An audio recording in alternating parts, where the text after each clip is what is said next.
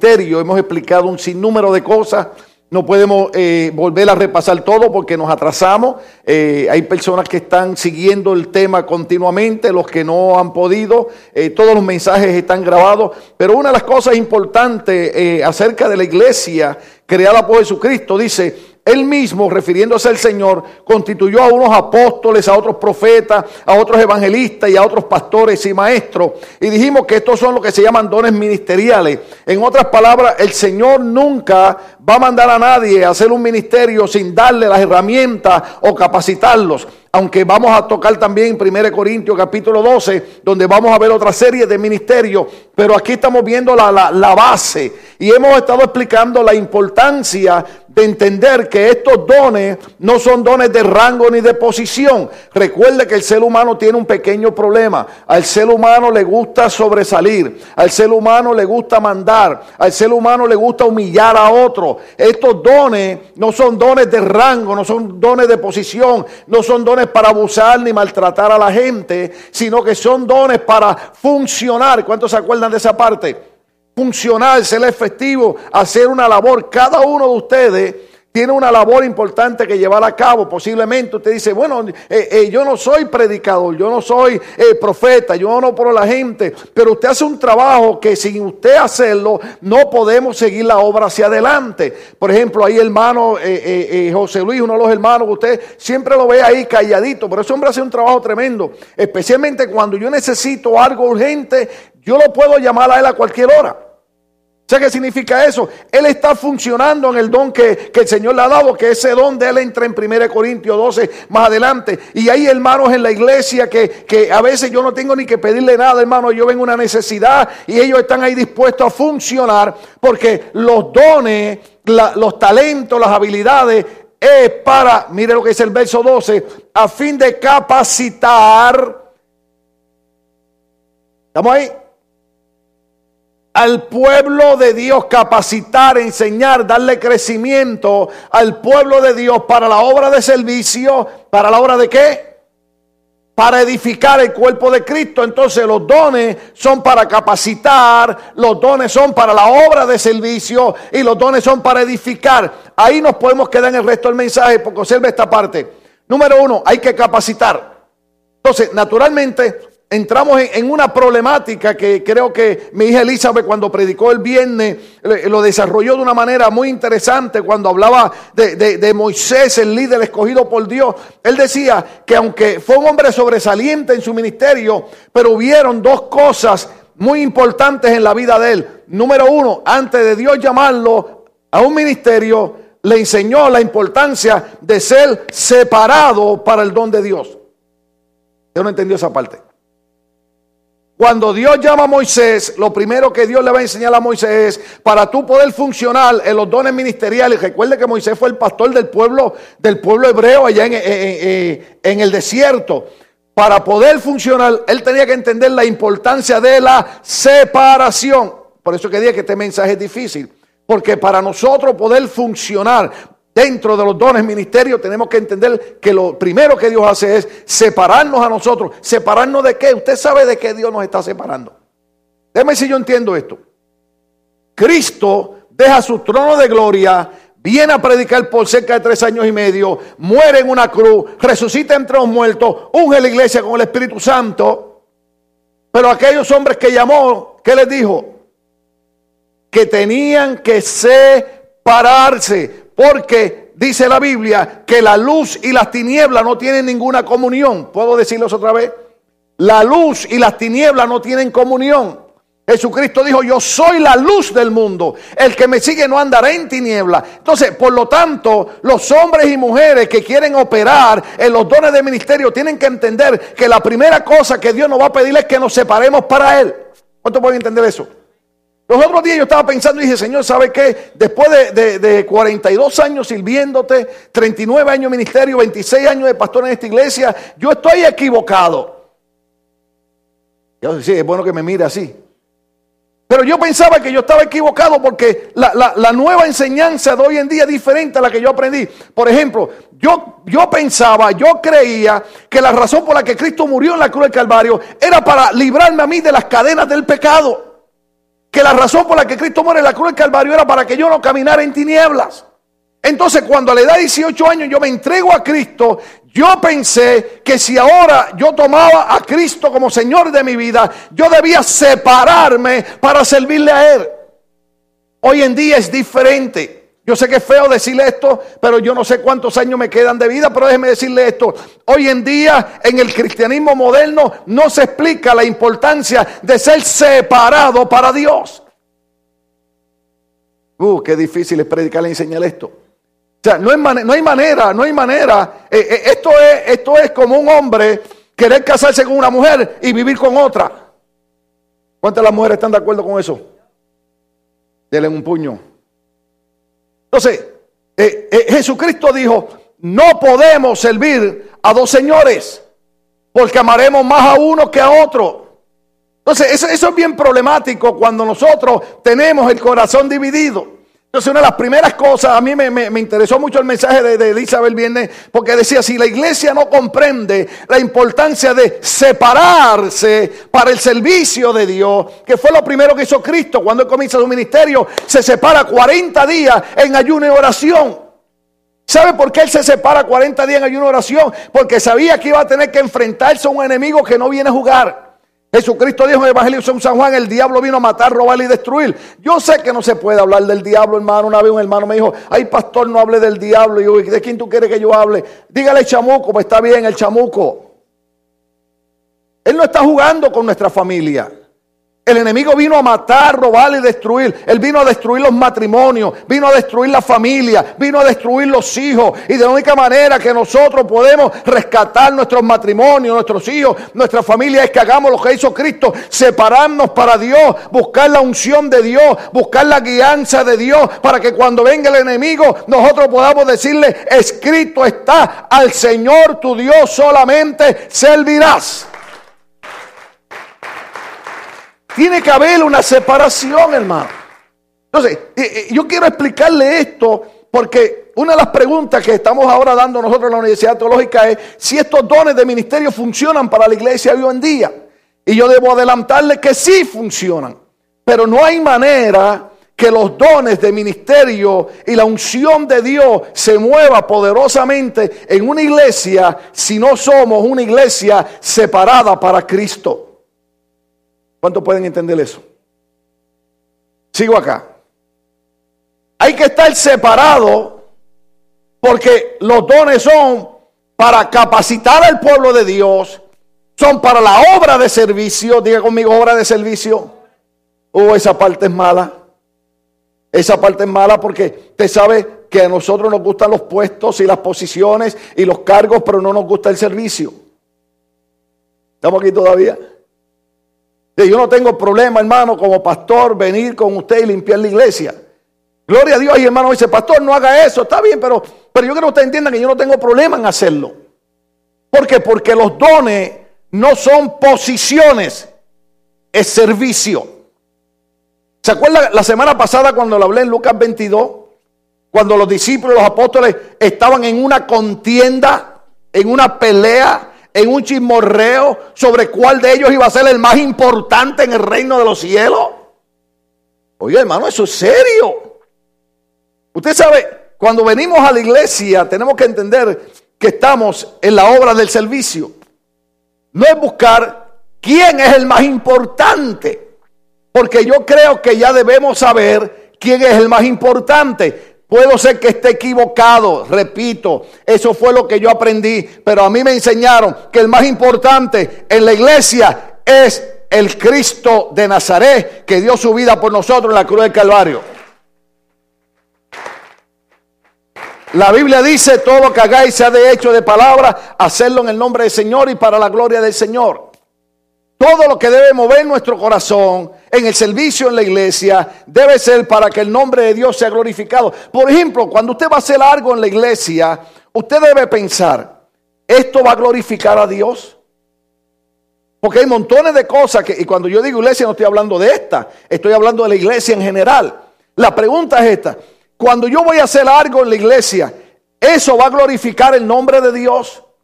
Eso va a bendecir al pueblo, eso va a bendecir a mis hermanos, o lo que yo voy a hacer va a crear problemas y conflictos en la iglesia. Porque ¿Cuál es la razón que mucha gente que no es cristiana, que no entienden tantos conceptos que yo no puedo explicar hoy, mucha gente que no es cristiana no quieren venir a la iglesia y dicen, no, porque es que las iglesias que yo conozco, que esa gente que están en problemas, que están en pelea, que están en esto, claro, yo no entiendo un montón de conceptos que hay que enseñar. Número uno, hay un enemigo que trata de crear problemas en la iglesia exactamente para que la gente que no es cristiana no crea en la iglesia y no venga, no oiga el mensaje de salvación y viva una vida eh, eh, con Cristo. Entonces es importante entender, hermano todo lo que nosotros hacemos. Es la pregunta.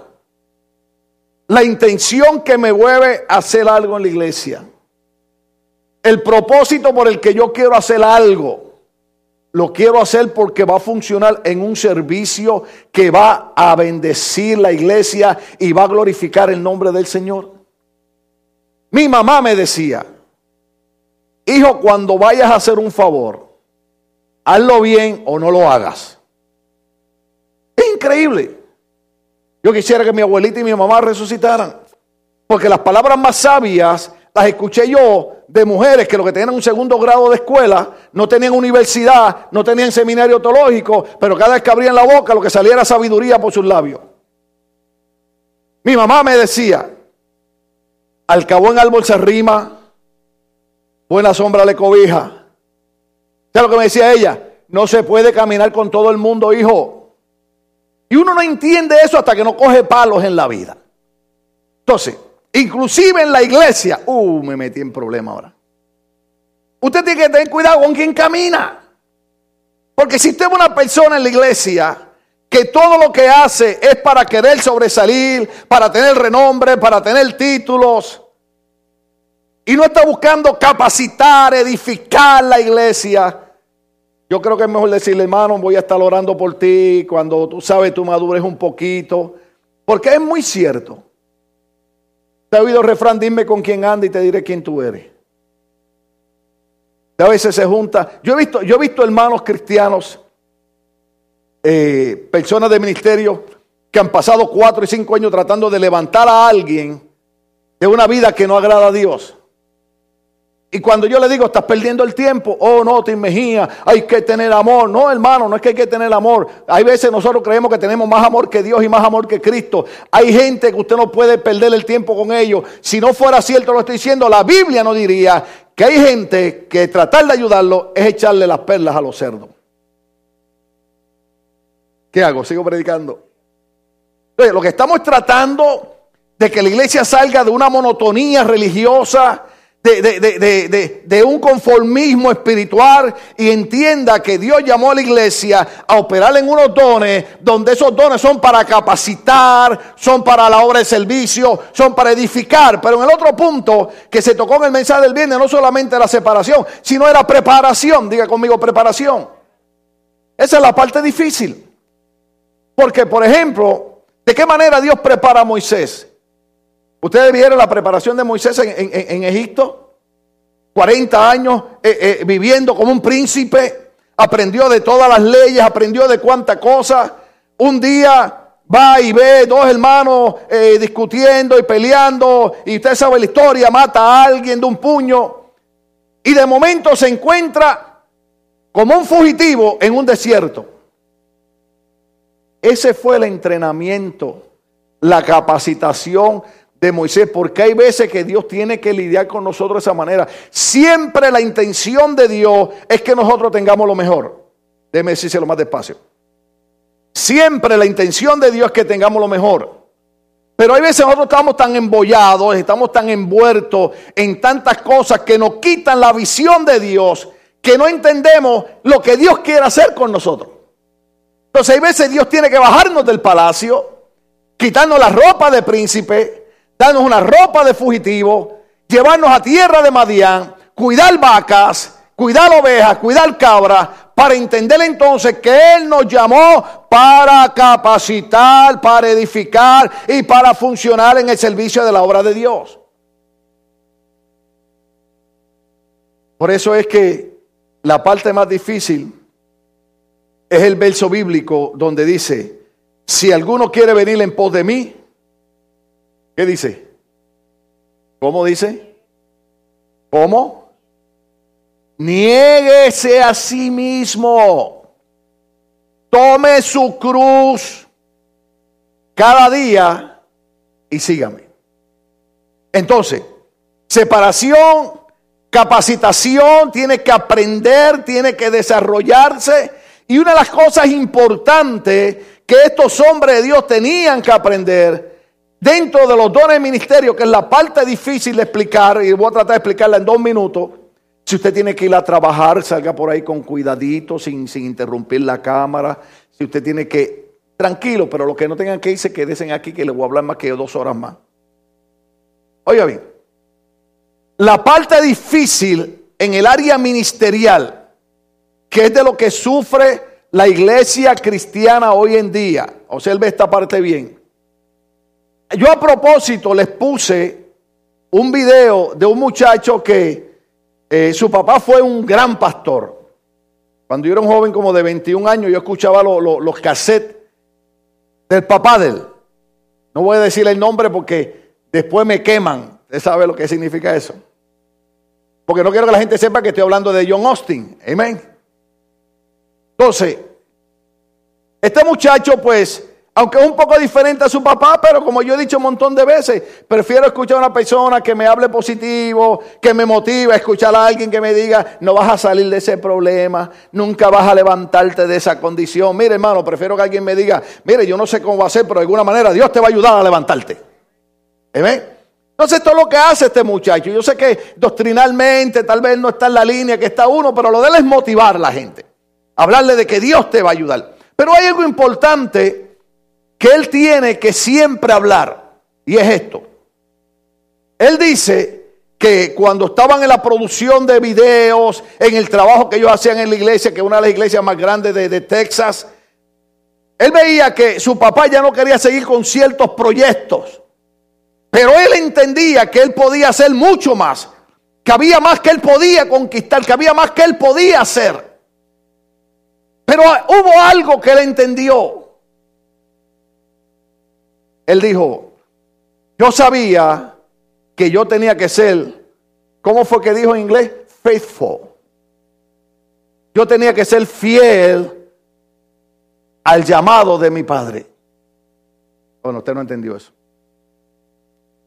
Él dice que él podía desarrollarse y expandirse en muchas áreas. Y él veía que su papá se había quedado como estancado en un punto. Pero él decía, pero esta es la visión de mi padre y yo tengo que ser fiel, oiga esto, y leal a la visión que Dios le dio a mi padre. En otras palabras, lo que este muchacho no sabía era que él estaba tratando de comprender uno de los secretos más grandes y más importantes en el éxito de un ministerio. Se llama lealtad. Diga conmigo lealtad. Uh. Mire, eso brilla por su ausencia en las iglesias. La palabra lealtad, usted debe estudiarla diariamente. Porque una de las cosas que hemos hablado un montón de veces es cuando la gente no entiende el concepto de compromisos con Dios. ¿Estamos aquí? La palabra lealtad es lo que él está usando ahí. Sin embargo, vemos que sí, Dios tenía unos proyectos para él, Dios tenía una visión para él y Dios la logra. Él la recibe. Cuando usted ve todo el video, usted ve que Dios abre puertas. Pero la razón por la que Dios le abre puertas a este muchacho, la razón por la que este muchacho tiene lo que tiene ahora, es porque hubo un momentito crítico en su vida ese momento crítico fue, tú tienes que decidir en hacer las cosas como tú crees que se deben hacer o decides ser leal, fiel a la visión que yo puse en tu padre. ¿Sabe por qué? Porque Dios no comete errores, Dios no es loco. Dios siempre va a probar nuestra lealtad y nuestra fidelidad. ¿Estamos aquí? Por ejemplo, una de las cosas difíciles para mí es seguir hablando de un Dios de propósitos. Cuando cada día que yo estoy aquí predicando, yo estoy viendo el lugar donde murió mi hijo. Pero entonces, yo tengo que entender algo.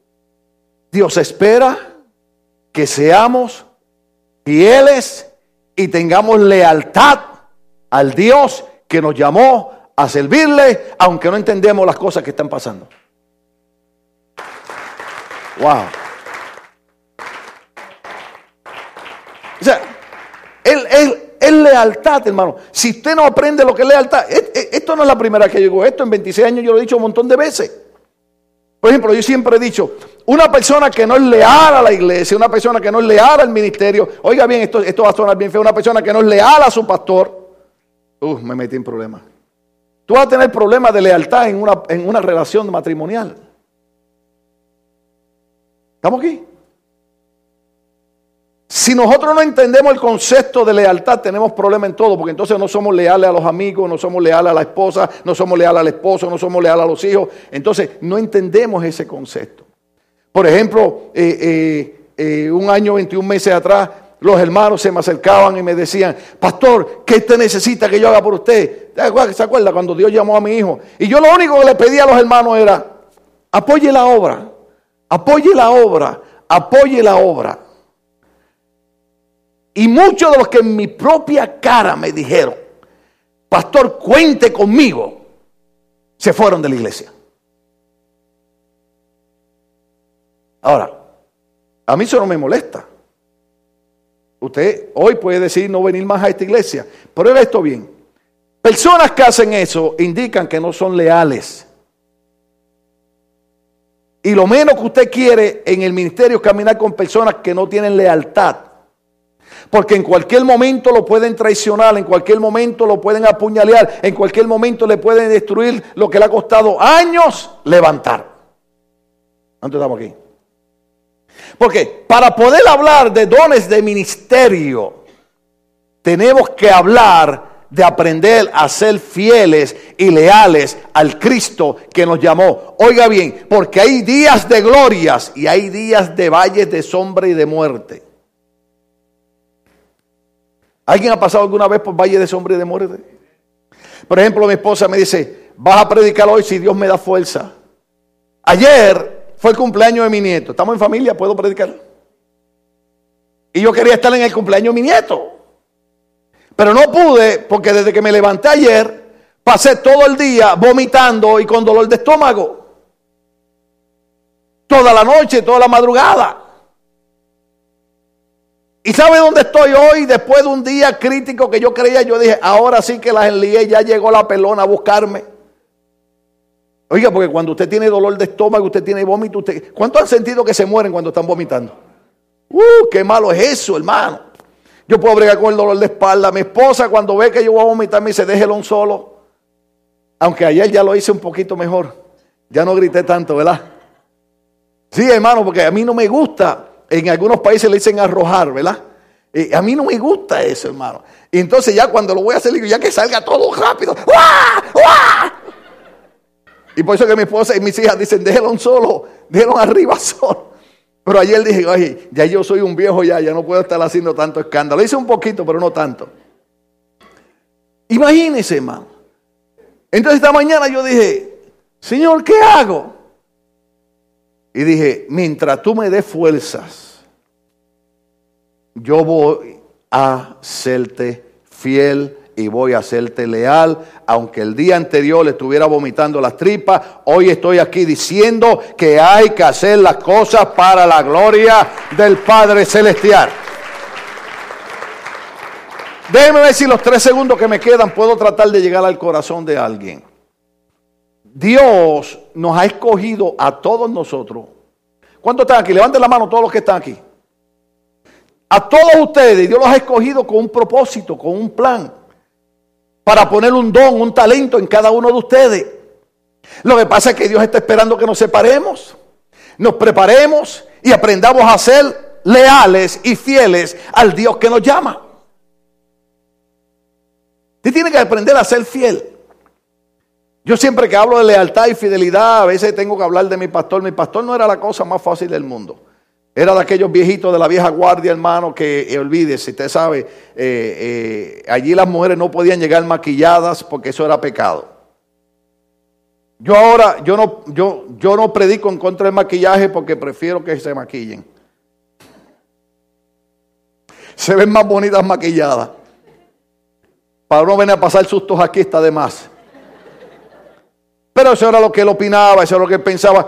La cuestión es que mientras yo estuve ahí con él, yo nunca contradije a mi pastor. ¿Usted oyó lo que yo dije?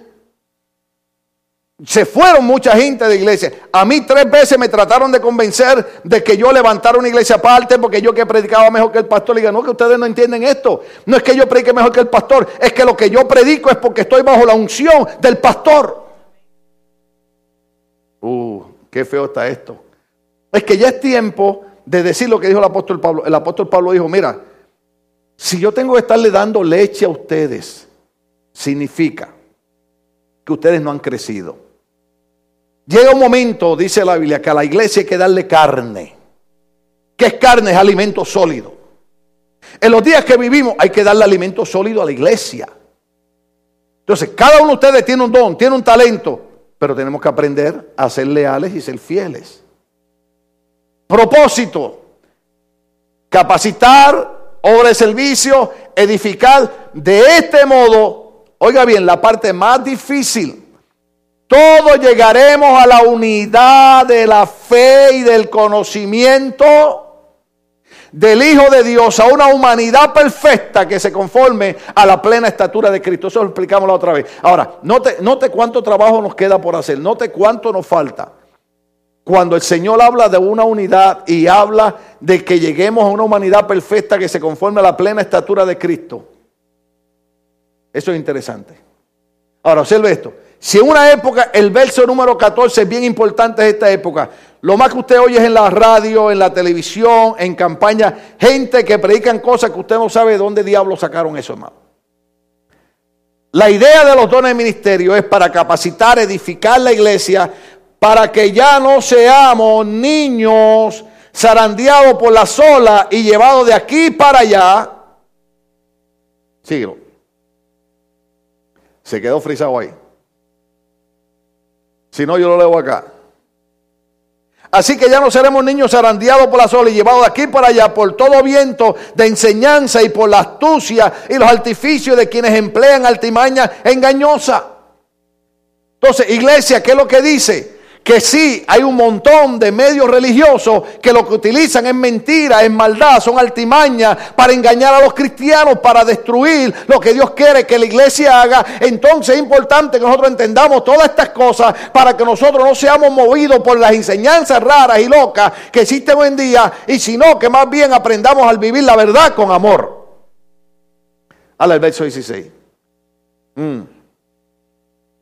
Cuando aprendemos a vivir la verdad en amor, oiga bien, Creceremos, diga conmigo, creceremos. Ahora, yo sé que esa parte es difícil explicarla. Esa parte es difícil explicarla. Porque, ¿cuántos tienen 40 años aquí? Se descubrió la verdad.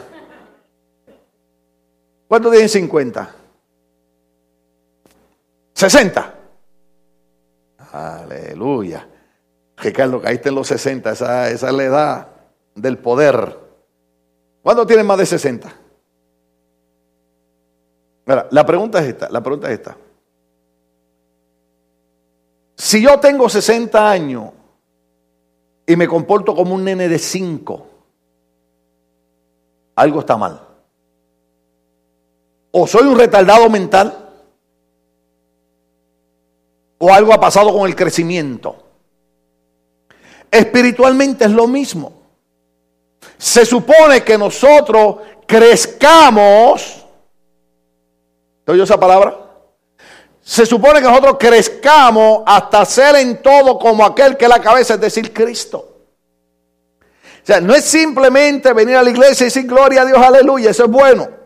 Pero hay un trabajo todavía. Hay que ser como es Cristo. Por su acción, todo el cuerpo crece. Diga conmigo, crece. Por su acción todo el cuerpo crece y se edifica en amor, sostenido y ajustado por todos los ligamentos según la actividad propia de cada miembro. Así que les digo esto, oiga bien, y les insisto en el Señor. no vivan más con pensamientos frívolos como los paganos. Ahí está la separación, ¿usted ve?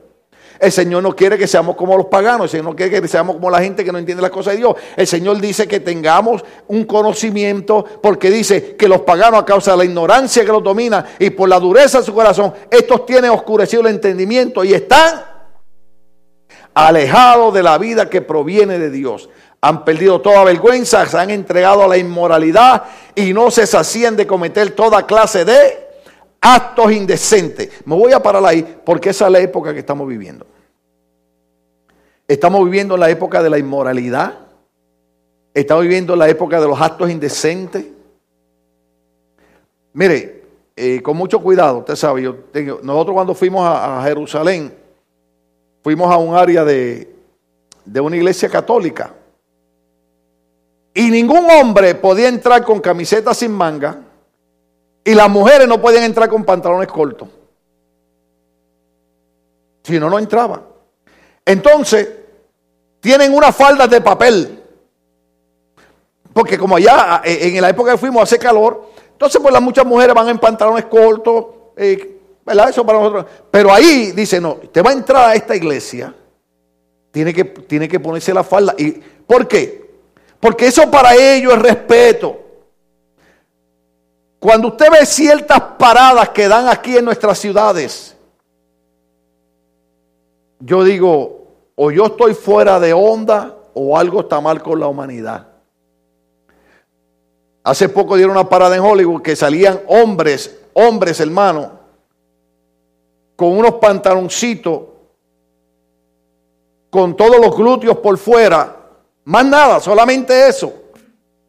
Y miles y miles de personas viendo la parada y aplaudiendo. Cuando la Biblia llama a eso actos indecentes y actos de inmoralidad. Pero el problema no es solamente eso. El problema es que la iglesia cristiana ya no ve esas cosas como actos inmorales ni actos indecentes. ¿Por qué? Porque hemos dejado de separarnos para Dios, de prepararnos, hemos olvidado la lealtad, hemos olvidado la fidelidad, hemos olvidado buscar el crecimiento para poder alcanzar la plenitud de Cristo nuestro Señor. Wow, qué difícil está esto. Déjeme decirle algo. Creo que en los últimos días Dios va a levantar una iglesia bajo una unción poderosa del Espíritu Santo. Pero es la iglesia que hace la separación entre lo inmoral y lo indecente. Y la iglesia que cree en vivir separados para Dios. Estamos de pie, querida iglesia. Uh, aleluya. Yo le dije que este es un mensaje difícil de predicar. Es un mensaje difícil de enseñar. ¿Por qué razón? Porque Dios quiere llevarnos a una posición de autoridad y de poder. Pero la unción de Dios no se puede mezclar con lo indecente y con lo inmoral. ¿Cuánto entendemos esa parte? Yo le dije a, los pastores cuando, cuando les prediqué en la, en, la, en la reunión donde me dieron el reconocimiento en Orange County el sábado pasado. Yo le dije, ¿usted se recuerda cuando danzábamos en el Espíritu? Y algunos de ellos se creyeron, sí, amén, amén. Porque, y, ojo aquí, ¿cómo explicamos estas cosas? Ojo aquí porque a mí me gusta cuando las jóvenes y las hermanas hacen danzas aquí. A mí me gusta, eso se, se, ve bien lindo, se ve bien lindo. Claro, nosotros siempre hemos tenido mucho cuidado, ¿verdad? Que se hagan las cosas en orden. Pero, usted sabe que ahora es raro ver personas bautizadas y ser llenas con el Espíritu Santo. ¿Sabe por qué? Porque para uno ser lleno del Espíritu Santo, hay que buscar a Dios. Hay que apartarse de lo inmoral, hay que apartarse de lo indecente, y hay que dedicar la vida a Dios y decirle, Señor, Señor, aquí estoy, quiero serte fiel, quiero serte leal y voy a hacer las cosas como tú digas, aunque pasen cosas en mi vida que no me gusten, aunque pasen cosas en mi vida que yo no esté de acuerdo, pero diré una cosa, sea el nombre de Dios glorificado. Uh, aleluya. Hacemos una oración antes de hacer más nada. En alguna parte del mensaje a quien Dios le habló. Y es difícil, es difícil. Enseñar estas cosas es difícil. Pero Dios quiere derramar y levantar gente en dones ministeriales. Pero hay que entender todos estos conceptos de sencillez, de humildad, de compañerismo, de amor, de lealtad, de fidelidad. Esas cosas brillan por su ausencia.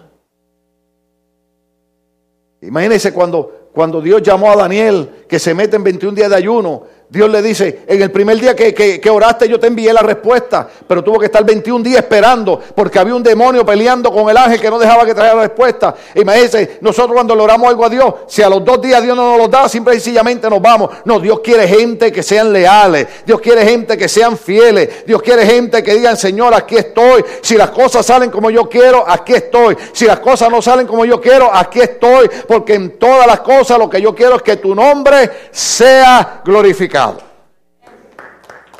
Wow. Por eso yo haría una pregunta bien difícil que no se puede hacer en estos días. Pero de momento como que me fui para mi país donde los predicadores hacían estas preguntas y decían, ¿cuántos se atreven a tomar una decisión hoy? De para poder entrar en los dones ministeriales, tomar la decisión de ser leales a Dios. ¡Wow! Estoy tratando de cerrar hace rato, pero siento por el Espíritu decir, no podemos alcanzar lo que Dios quiere si no entendemos el concepto de lealtad.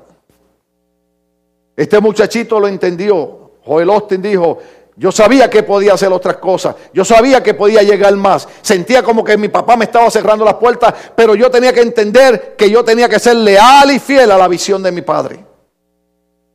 Nosotros tenemos que aprender lo que es el concepto de lealtad, lo que es el concepto de fidelidad, para que entonces los dones se desarrollen en nosotros. ¿Estamos aquí? Yo sé que por mi lado en Puerto Rico pasaron muchos mejores predicadores que yo. Pero el único que le fue fiel a mi pastor fui yo. y Dios recompensa la lealtad. No importa por lo que pasemos, cuando somos leales a Dios, Él hará algo en nuestras vidas. Algún día Dios explicará por qué ocurren las cosas. Yo todavía le digo al Señor, Señor, algún día tú me permitirás entender por qué pasó esto. Pero mientras Dios me explica y mientras Dios me permite entender, mi responsabilidad es serle leal y fiel a Dios.